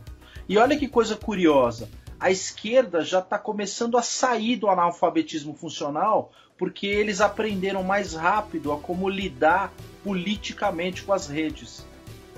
Já a direita, porque está muito ancorada no boomer e no SDV, nessa geração que depende da autoexposição, a, a direita ela está com dificuldade de tirar o pé desse atoleiro E aí você começa a olhar para o pessoal dentro da, da, das redes e você fala, cara, os caras estão com dificuldade de entender, assim, tá? o analfabetismo funcional tá, tá complicado, tá profundo. Na esquerda não tem como você diferenciar o paspalho do líder político, porque todos eles falam a mesma coisa. E ali você tem hierarquia. E o cara que é paspalho, ele não fala aquilo por analfabetismo funcional, ele fala aquilo porque ele é obrigado a falar aquilo. Né? Ele está dentro de um espectro hierárquico em que ele tem que repetir aquele discurso. Será que o cara lá em cima ele é um analfabeto funcional? Portanto, reafirma aquilo que o professor Olavo já colocou num livro chamado de imbecil coletivo. O ponto do imbecil coletivo é um pouco diferente do analfabeto funcional. É só lendo uhum. o imbecil coletivo que a gente consegue identificar como a esquerda, de fato, você tem razão, ela fala merda pra caralho, mas não é um problema de analfabetismo funcional, é um problema de imbecil coletivo. E eles fazem isso porque eles têm uma técnica, uma estrutura é, de manter o controle de certas narrativas e, discussão, de, e discussões dentro do âmbito deles. O, o, trocadilho do imbecil coletivo ele diz respeito ao intelectual orgânico né, do, do, do, do Gramsci que o, o, o Olavo está fazendo uma piada com aquilo, uma troça, né? que é também chamado de, de, de intelectual coletivo. Né? O intelectual uhum. orgânico é uma coisa, o intelectual coletivo é outra, de acordo com, com Gramsci. Né? Então, o que, que o Olavo faz? Ele pega o conceito de intelectual coletivo e ele cria, né, na sua liberdade de filósofo, a ideia do imbecil coletivo, que é o cara que ele tá dizendo merda publicamente por uma necessidade partidária de dizer aquela merda. Mas aí você fala, pô, essa necessidade de dizer essa merda é um cringe. Isso aqui é ridículo o que esse cara tá fazendo. É diferente do analfabeto funcional, porque o analfabeto funcional ele opta por aquela posição, não, não lhe é imposta. Ele é imbecil por opção. ele não é imbecil por filiação partidária. Ele é imbecil por auto é, por autopromoção. Ele quer se promover e, portanto, ele cruza linhas para se tornar de fato um imbecil não coletivo. Né? A coletividade de sua imbecilidade decorre meramente do seu vício SDV, de dizer assim, é, imbecil, me siga que eu sigo você. Então é uma coisa muito mais, digamos assim, é, inorgânica. Acabou. Nos anos 2000, voltando a esse negócio de internet, surgiu um fenômeno, antes do smartphone, surgiu um fenômeno que foi uma febre, era o BlackBerry. Né? O BlackBerry era. Eu peguei a, a, febre do BlackBerry porque era um fenômeno corporativo. Qual que era a graça do BlackBerry? É, você mandar e-mail para as pessoas te prendia numa tela de computador. De repente você podia ter um telefone celular acoplado a uma conta de e-mail. Então você podia ler e-mails e responder e-mails pelo BlackBerry. É, quando você escrevia e-mails da sua mesa, você tinha uma capacidade maior de refletir. Então você estava no computador, você não precisava responder na hora, é, você ficava, você demorava às vezes um, dois dias para responder a mensagem. Você podia pensar, bolar um texto que fizesse sentido, então os e-mails ele eram, eles eram uma ferramenta de comunicação no começo da internet bastante eficaz. O BlackBerry destruiu porque ele começou com uma guerra de ver quem era mais responsive que o outro. O que, que é o responsive? Responsive é o cara que está sempre à disposição e responde imediatamente. Né? Então isso começou a virar, né, digamos assim, uma vantagem corporativa. E aí vários advogados começaram a ficar famosos porque eles eram responsive. Por quê? Eles tinham um BlackBerry, o nego mandava a mensagem para ele meia-noite, o cara da cama abria e ele respondia duas horas da manhã o e-mail de outro cara. Isso começou a virar uma vantagem competitiva. Os clientes falavam: eu gosto de tal escritório porque se eu mandar uma mensagem meia-noite, no dia seguinte, quando eu chegar no meu escritório, já está respondida. O cara responde para mim duas horas da manhã, tá? Por que eu estou explicando tudo isso? Porque o BlackBerry ele foi um negócio que também mexeu bastante com a minha geração. E as pessoas podiam responder rapidamente as coisas. E começou a sair muita merda. Tanto é que um dos meus chefes, é, no, no, escritório que eu, que eu, trabalhei, num dos escritórios que eu trabalhei, né, se não me engano foi no Tosini, o cara virou e falou assim, cara, os caras deviam inventar um BlackBerry que o cara não pode escrever a mensagem.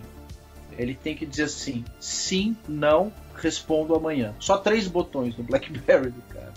E é engraçado que a sua geração tem essa disciplina. E o esquerdista de qualquer geração tem essa disciplina. Mas o boomer SDV não tem. Para tudo ele tem que ter uma opinião, ele tem que responder, tem que fundamentar. E esse vício é de cara que veio da geração BlackBerry. Social media made you all way too comfortable with disrespecting people and not getting punched in the face for it. então, assim, a pessoa vem e fala uma merda, eu atravesso com outra, a pessoa fica maluca, né? Não, ai, não aceita. É, ai, tá me respondendo com grosseria. Foi você que começou a grosseria. É a mesma coisa que esse lance de cyberbullying. Cyberbullying não existe. Não é, existe. Até o, o. Ai, esqueci qual o rapper que falou isso daí. Close your eyes, nigger. Close your eyes. Desliga o computador, fecha os olhos, acabou o bullying cibernético. Na hora tá resolvido o seu problema. Se você tá sofrendo bullying na, na internet, é porque você tá lá provocando e é porque você está na internet. Se você não quer sofrer bullying, saia da internet. Se você não aguenta o que as pessoas estão falando de você, saia da internet. Vai para outro canal, sei lá, se tranca num quarto. É, é, diferente de não usar redes sociais, que nem muita gente agora que está escutando isso vai falar assim: ai, mas o ponto saiu do Twitter. Porque aquilo lá não está servindo para mais bosta nenhuma no não nosso caso. Então a galera tem que começar a parar de ter medo de abandonar as coisas. Você não vai deixar de existir se você não tiver uma conta no Twitter. Pelo contrário, você vai melhorar seu conteúdo, você vai, vai ter mais tempo para dedicar ali é, aos estudos, né? A melhorar o que você tem para passar e não vai ficar choramingando, comprando treta. Isso é perder tempo. Exatamente. Isso é isso é é o emprego de uma energia, de uma força e de um tempo sobre-humano em coisas que é, são ineficazes, pelo menos para o que eu estou buscando, né? Eu não estou buscando seguidor, like, não é isso que eu estou buscando, né? É, e para as coisas que eu estou buscando, o Twitter é uma rede ineficaz, ela não serve, ela não tem a eficácia que eu preciso que seja dado para as, é, as ponderações que eu tenho feito. Não serve, não, não é para isso, não serve. O Twitter é uma rede decadente, né? O brasileiro não compreende a rede social como o americano compreende. Né? O americano compreende que a política está além daquilo. Né? Eles têm essa compreensão. E eles têm a compreensão de que o Donald Trump conseguiu sacar aquela rede social é, para uma finalidade específica que o serve bem. Tanto é que ele continua fazendo os rallies. Ele continua, ele não parou de interagir física e diretamente com o povo. Ele vai lá nos ginásios, ele viaja os, é, é, os Estados Unidos inteiro e, e continua conversando com o povo. Ele tem aparições na televisão, coisa que aqui no Brasil, por exemplo, comparativamente, o Jair Bolsonaro abandonou. Né? O Jair Bolsonaro abandonou essa interação direta com o público, coisa que o Trump não é, não fez. Ele continuou com a interação direta com o público. Mas Isso, e as lives no Facebook?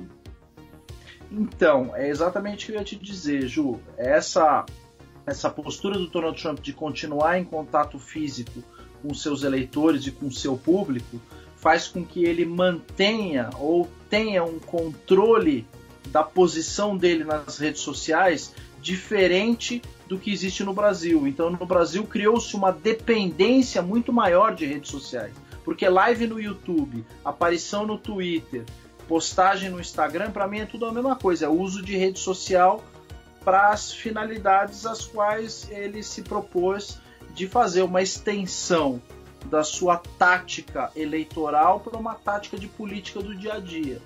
O, o, o, o Donald Trump sabe usar é, as redes sociais e especificamente o Twitter, para mim ele é o melhor usuário de Twitter que tem, porque ele sabe retirar é, do contato físico que ele mantém com seus eleitores nos, nos rallies. O rally é um contato físico antes de ser um contato via internet, né? Ou via televisão, o que é que seja. Ele é um contato físico, porque ele vai num ginásio e faz aquilo ao vivo, né? É exatamente isso que eu estou falando. Ele ah, sim, uma, caso... é, ele mantém uma administração é, da agenda política dele é, em que ele mescla a rede social e ele coloca a rede social a serviço das políticas e do contato direto dele. O caso do Jair Bolsonaro é diferente, porque ele não coloca as redes sociais a serviço dele, ele se põe a serviço das demandas das redes sociais. Então, ele, eu vejo hoje o governo aprisionado nesse processo, ele, ele, ele, é muito mais servil, ele, ele depende demais das redes sociais, ele acaba entrando numa dependência das redes sociais, do que as redes sociais dependerem dele. O Trump teve essa sacada. Então, as redes sociais, o Twitter depende muito mais do Trump do que ele do Twitter. É, do, do Bolsonaro a gente percebe que ele é pautado pelas redes sociais, não o contrário. O Trump tá sempre pautando as redes Exatamente. sociais. Ele escreve um negócio lá, tá todo mundo comentando aquilo e já vai Exato. e roda o mundo inteiro de uma coisa que ele escreveu. Tipo o Kobe Feff lá, que ele escreveu errado. E até hoje o pessoal fala disso. Agora a gente, a gente chegou lembrar, numa parte é. boa. A gente chegou numa é. parte boa para encerrar, até que a gente já tá com quase duas horas. Eu vou dar uma editadinha depois, mas a gente tá até com duas horas de podcast. Deputados influencers. E aí? Esses deputados, a maioria boomer, tá? Nem todos, mas a maioria boomer, que quer sair do, do serviço dele, do trabalho dele como parlamentar e entrar para ser influencer de internet, porque ele vê uma importância gigantesca na internet. Enfiaram isso na cabeça deles, que para você ser político você tem que ser influente na internet. E aí, é cringe ou não é? 100% cringe. A leitura está completamente errada. Dentro do que a gente expôs durante esse pod inteiro, isso é um desastre político. Um desastre, é um desastre para o Brasil. Você ter deputados é, é, buscando a internet como um, um, uma arena de. A internet e as redes sociais, sobretudo, como uma arena de, de impostação de uma agenda política, né? Então, puta, isso é um erro tão grande assim, eu não sei nem por onde eu começaria a explicar esse erro, mas é, é, o deputado está completamente equivocado na postura dele quando ele começa a ver é, a rede social e a internet como a panaceia é, para a carreira política dele. E não é, não é disso que se trata. A gente entrevistou o Douglas na rádio recentemente. Isso ficou muito claro na entrevista com o Douglas, né, de que a carreira política e aquilo que você se projeta nas redes são coisas completamente diferentes. Você pode ter uma carreira política brilhante, é, sem que você precise ser um, um, um agente influenciador em redes sociais. São assim. Coisa é, o Twitter ali eu vejo, como a gente falou, que ele tem que ser usado como uma ferramenta de divulgação. Você divulga o seu trabalho. Então a pessoa fica sabendo o que você está fazendo depois que você fez. Não é uma ferramenta de campanha, de promessa. A gente não está em campanha. Então, essa coisa de promoção e querer se projetar e colocar uma importância maior ali para coisas que não têm tanta importância que os deputados ficam fazendo é ridículo. Você tem que se importar com o seu trabalho, está fazendo bem feito, tem coisa que está pendente. Aí, concluído, você vai lá no Twitter e faz o seguinte: fiz a PL tal, tal, tal, foi aprovada. Aí sim você bota uma marca d'água gigantesca, porque é tua, não fica botando marca d'água em coisa que não é sua. Isso aí já é deselegante pra caramba. Ridículo. É aí você põe, aí pode colocar a marca d'água. Então, se você fez uma pele boa que passou, minha filha, você pode, pode pôr glitter, ursinho, esmilinguido, qualquer coisa. Porque aí você merece.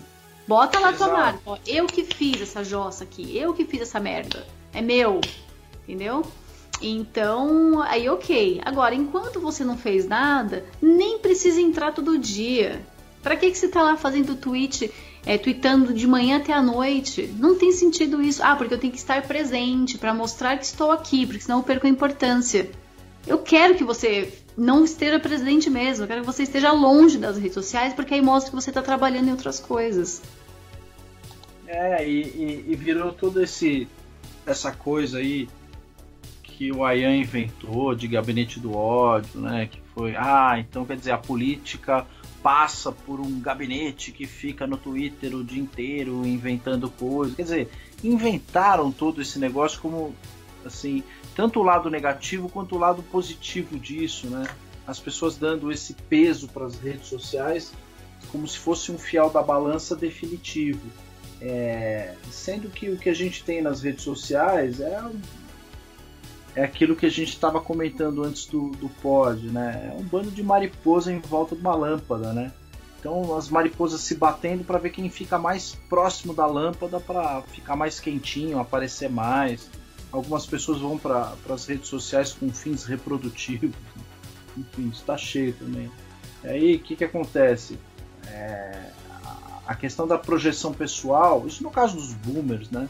Da projeção pessoal, é o norte desses caras aí. E você fala, não, cara, não é isso. É, você falou que a, a, a, o Twitter serve para divulgação, mas ele tem se prestado também é, de uns tempos para cá. Eu tô falando de 2018 para cá. É, é, como uma ferramenta importantíssima de jornalismo investigativo.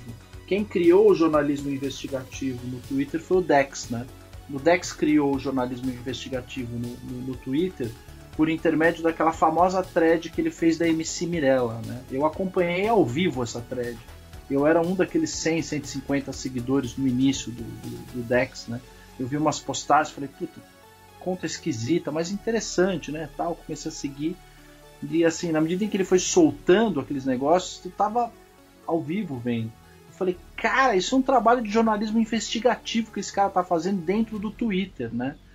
Então, a coisa só pôde deslanchar porque foi possível permitir a um perfil anônimo como o Dex é, fazer trabalhos de jornalismo investigativo que ninguém na imprensa fez, faria ou jamais fará.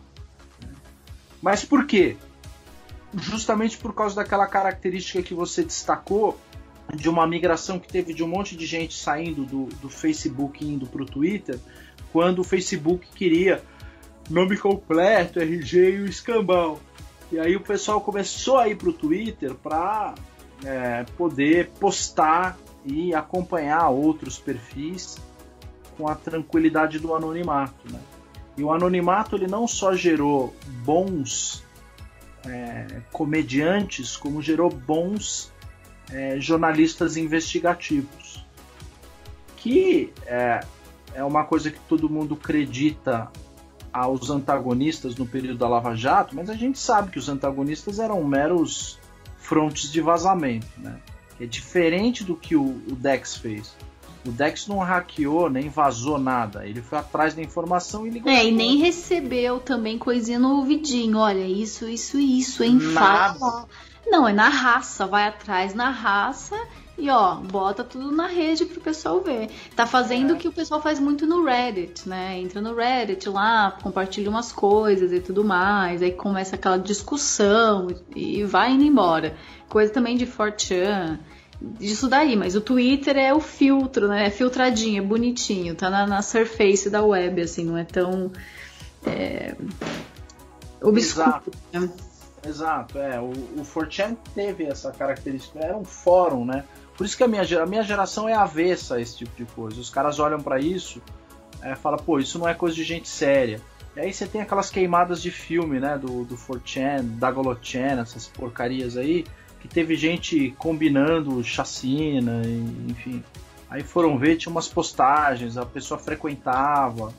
Mas assim, é que nem dizer assim, ah, o cara frequenta o shopping Vila Olímpia. Você fala, porra, foda-se. Então, quer dizer que o shopping é culpado porque um cara que Sim, de uma tem chacina. Nada a ver isso daí. Tem louco em todo lugar, tá bom? É, tem gostava de. Lugar. Ah, o cara gostaria, o cara ia toda segunda-feira comer no McDonald's do Shopping Vila Olímpia. Então, porra, o cara ia no Shopping Vila Olímpia. louco é na mídia aberta, é Globo, é, é Folha, Estadão, então peraí. É, a, a, frequência em fórum é exatamente isso. As pessoas falam, ah, todo mundo que frequenta fórum então é tarado, louco. Você fala, não, peraí, cara. É a mesma coisa que você dizer que o cara que, enfim, porque ele foi no shopping combinar com os amigos dele que ia fuzilar uma escola não sei aonde, então o culpado é o shopping. Né? É a mesma coisa em relação a fórum, canal, um canal de internet, mídia, é. channel, etc. É a mesma coisa. E aí você está falando né, dos, dos, dos Chen. Os caras é, acabaram exercendo um papel importante que só foi realmente compreendido na época dos leaks lá, né? Do, dos Wikileaks. O Wikileaks é isso aí, é um, é um fórum que o cara ficou jogando documento, informação, fudendo meio mundo, né, dentro do fórum. É. Por falar em informação e fuder meio mundo, como que seremos aí julgados em uma CPMI da fake news com a gente tão velha e decrépita que não consegue nem fazer um e-mail. Você acha que esse povo aí que foi escolhido, que agora nem sabe mais o que vai dar esse negócio, né? Com a Ian preso, Joyce, Frota, tudo enrolado.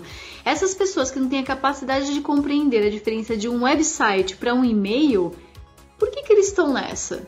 E aí, esse bando não são nem boomers, hein? É, são os baby boomers aí que estão fazendo é, o julgamento e sendo relator de, de uma questão tão importante quanto a é, quanto regular a internet. Os caras querem regular a internet, eles não entendem o que é a internet, eles não entendem o que é uma rede social e muito menos liberdade de expressão, e são esses que vão julgar. Estamos ferrados, né? Que que agora eu vou te dar uma red pill de bastidores, tá? O que é que acontece? Esses caras são brifados por é, lobistas do, do Google, da, do Facebook, né? Quando começa esse tipo de coisa e esse tipo de CPI, ah, no dia seguinte já tem um lobista no gabinete do cara lá explicando, não, deixa eu te ajudar, deputado, deixa eu, senador, eu vou te ajudar, vou te explicar como é que funciona a internet e etc. Então, é, além de imbecis como é, essas figuras que foram presas recentemente, você tem os lobistas trabalhando. Então, esse cara ele só assina documento que ele não tem a menor noção do que está escrito lá. Né? O cara não tem a menor noção, Ju, do que está escrito lá. Então, o que, que acontece? A gente não está sendo julgado por esses caras que estão dando as caras, a gente está sendo julgado pelos anônimos. Essa é a verdade, cara. Ora, Essa ora, é... que coincidência. São os que caras que ninguém não... vê a cara, não conhece, não sabe quem é, mas que tá lá visitando o gabinete do cara e dando, fala, não, deixa eu te ajudar, deputado, em relação a isso. Deixa eu, olha, dá uma olhada nesse dossiê, olha isso aqui, qualquer coisa me liga. Estou à sua disposição para a gente poder levar adiante essa CPI, para poder fazer o que precisa. É o grande problema é esse. A gente não, a gente vai ser julgado pelos anônimos e não pelos boomers, como sempre. Então isso é uma luta de anônimos. Isso é uma luta de, de, de, de gente que a gente não conhece. Esses que estão aí aparecendo, boomer, baby boomer, o cara só quer like. O cara quer like e ir para casa dele, só isso. Cara. A verdadeira guerra é travada aonde a gente não está vendo. É, e acaba sendo aí um grande problema, né? Porque o pessoal fica à flor da pele, com os nervos à flor da pele, guerreando no Twitter, não consegue sair daquele ambiente, levar aquela discussão para outro lugar. Aí que tá, você recebe informação por uma ferramenta, seja ela o Twitter, é, uma plataforma, né? Seja o YouTube ou até mesmo o Instagram, que aí é mais foto, né? Não é tanta informação, mas você pega essa informação e deixa ela morrer ali não é esse o papel da, da rede social. A rede social é você pegar a informação e passar para tua vida. Então é conversar com seus amigos, com seus familiares, usar aquilo que você aprendeu, principalmente nesse nosso meio, que a gente está compartilhando muito conteúdo. Então todo o conteúdo que você recebe, usa. Não deixa ele morrer numa rede social com um RT. Você deu um RT, nossa, que bom. E aí, o que, que vai causar depois? Coloca isso na sua vida. tá? Então vai atrás daquele assunto que você ficou sabendo, CPMI das fake news, ok. Eles estão falando sobre liberdade. Vai procurar livros sobre liberdade de expressão, vai procurar livros sobre o que é conservadorismo, o que é comunismo, por que estão fazendo isso. Vai, vai pegar livros de teoria da conspiração.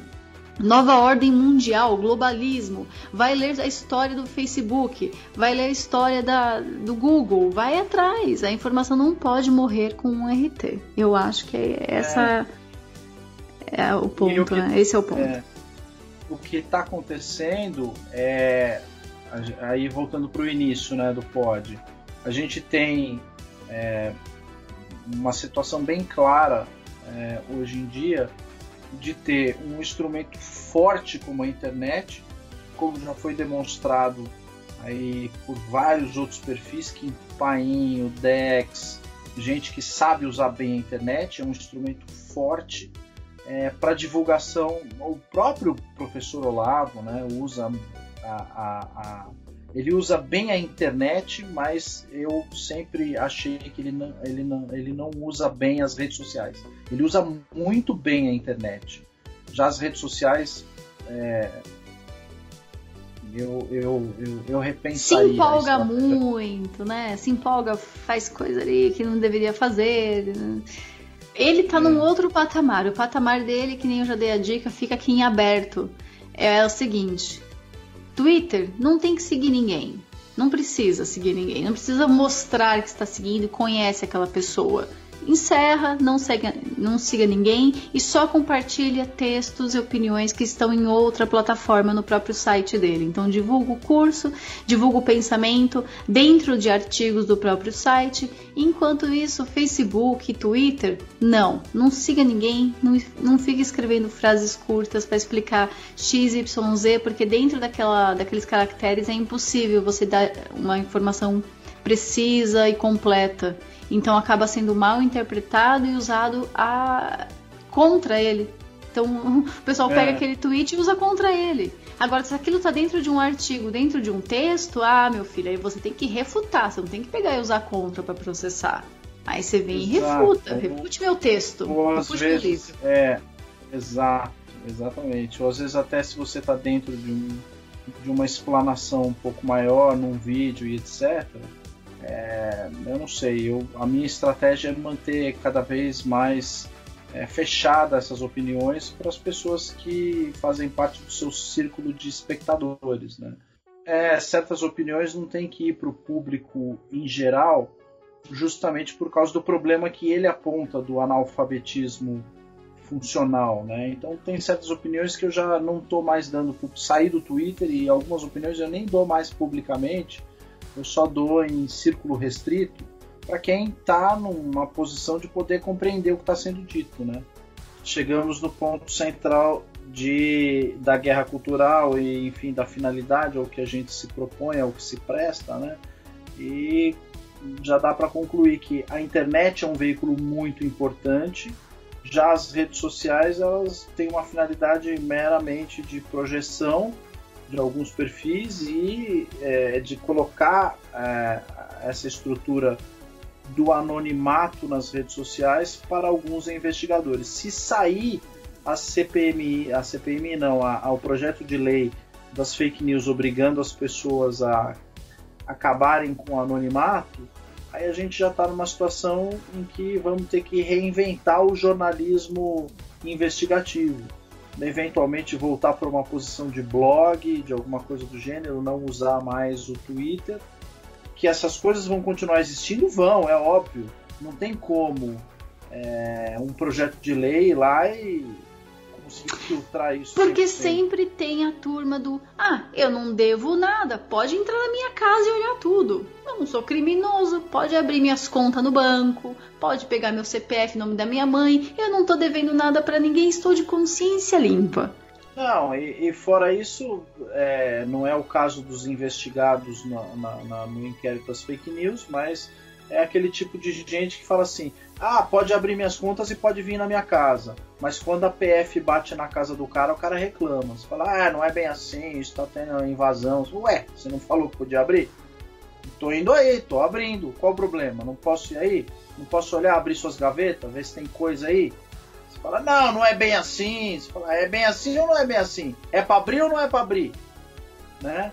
Aí quando a PF vai na casa e fala, não, veja bem, não é bem assim, não dá. Tem ou não tem coisa aí? Não, não tenho nada, estou com as minhas contas abertas. Teu exemplo não serve para o outro.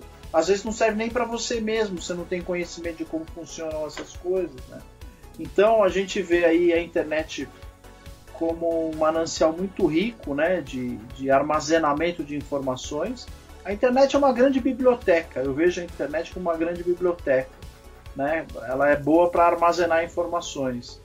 E, portanto, ela tem que continuar sendo usada. Só que a gente precisa fazer uma revolução na internet para que o uso dela possa atender a essas finalidades de guerra cultural. Não. Que as redes sociais, que são um mero capítulo da internet. E, é mutável, tá sempre também mudando, é, é, modificando, melhorando, crescendo de outra forma. Então a gente estava falando aqui, pô, começamos lá com o ICQ e hoje em dia a gente tem aí WhatsApp, Telegram. A gente começou lá com o MySpace e hoje em dia a gente tem o Twitter, tem esse o Parler, o novo, que é muito esquisito por sinal. Então, vai continuar mudando. O Twitter não é para sempre, Facebook não é para sempre, tá praticamente morto já o Facebook. Instagram não é para sempre, sempre vai vir uma nova rede social para substituir essa, com mais novidades, com mais coisas. Então, rede social é isso, para mim é isso.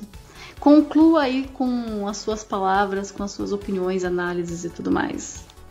É, enfim, acho que a gente chegou num ponto de que a gente precisa é, ter uma, um realinhamento de como usar a internet é, e ser um pouquinho. É, dar menos valor às redes sociais do que elas têm recebido. Né? As redes sociais elas estão com uma importância exacerbada, uma importância que sobrepõe a importância da própria internet. A gente precisa inverter essa equação de novo e olhar para a internet como um, um, um manancial de, de, informações riquíssimo que é, acabou sendo distorcido pelo surgimento das redes sociais. As redes sociais dão ali a possibilidade é, das pessoas é, se projetarem, né? Então, a informação que circula na internet acaba tendo menos importância do que a pessoa que diz estar circulando essa informação.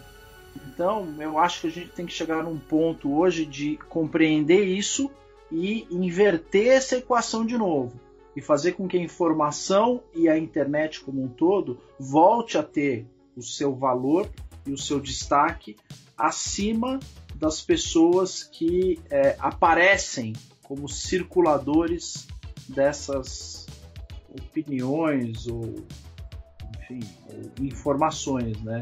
E isso passa também pela atuação política, né? Então, acho que o debate das ideias políticas deve prevalecer sobre o debate dos, das pessoas envolvidas na política. A atuação política ela precisa virar um serviço social de, de curto e médio prazo não dá pra gente ter a política mais como profissão. Se pegar um José Serra, por exemplo. O cara é um decrépito. O cara tá na política há 60 anos, sei lá quanto. Eu acho que as pessoas têm que ter um prazo na política aí de 20 ou 30 anos, prestar serviços públicos e sociais durante um determinado prazo, depois sai e vai para iniciativa privada fazer outra coisa. Mensagem final: boomers, Prestem atenção no que os doomers estão fazendo na internet. Eles estão certos, vocês estão errados. Sejam humildes o suficiente para aceitar a dica. Não vejam isso como arrogância, mas como uma, um conselho, tá bom? É parte Exato. de você seguir ou não. Se quiser continuar postando macarrão no, no Instagram, também fica à vontade. fica à vontade. Quer ficar postando foto do seu pé na banheira? Fica à vontade fica à vontade. Mas olha, o pessoal tá reparando, viu? O pessoal aí no paralelo tá rindo dessas coisas. Meu, minha recomendação é sigam as dicas dos Doomers. Mas se você não quiser seguir e ficar postando foto de linguiça na sua sacada, por mim tudo bem. Continue passando vergonha. É, a gente termina por aqui então esse podcast. Vai dar aí umas duas horas. Mas tá bom, né? Duas horas de conversa. Espero que tá esse ótimo. tópico tenha sido bem abordado. A gente fala muito, mas é importante. E olha que ainda tinha mais coisa para falar, que a gente tá dando umas cortadinhas. Mas é, é. isso. Terminamos o é Doomer isso. versus Boomer aqui e por mim eu já fico por aqui. Tchau, boa eu noite. Também. Tchau. Então tchau, até a próxima, gente. Até terça-feira que vem.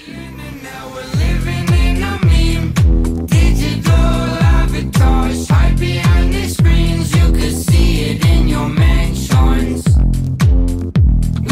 demons in the car.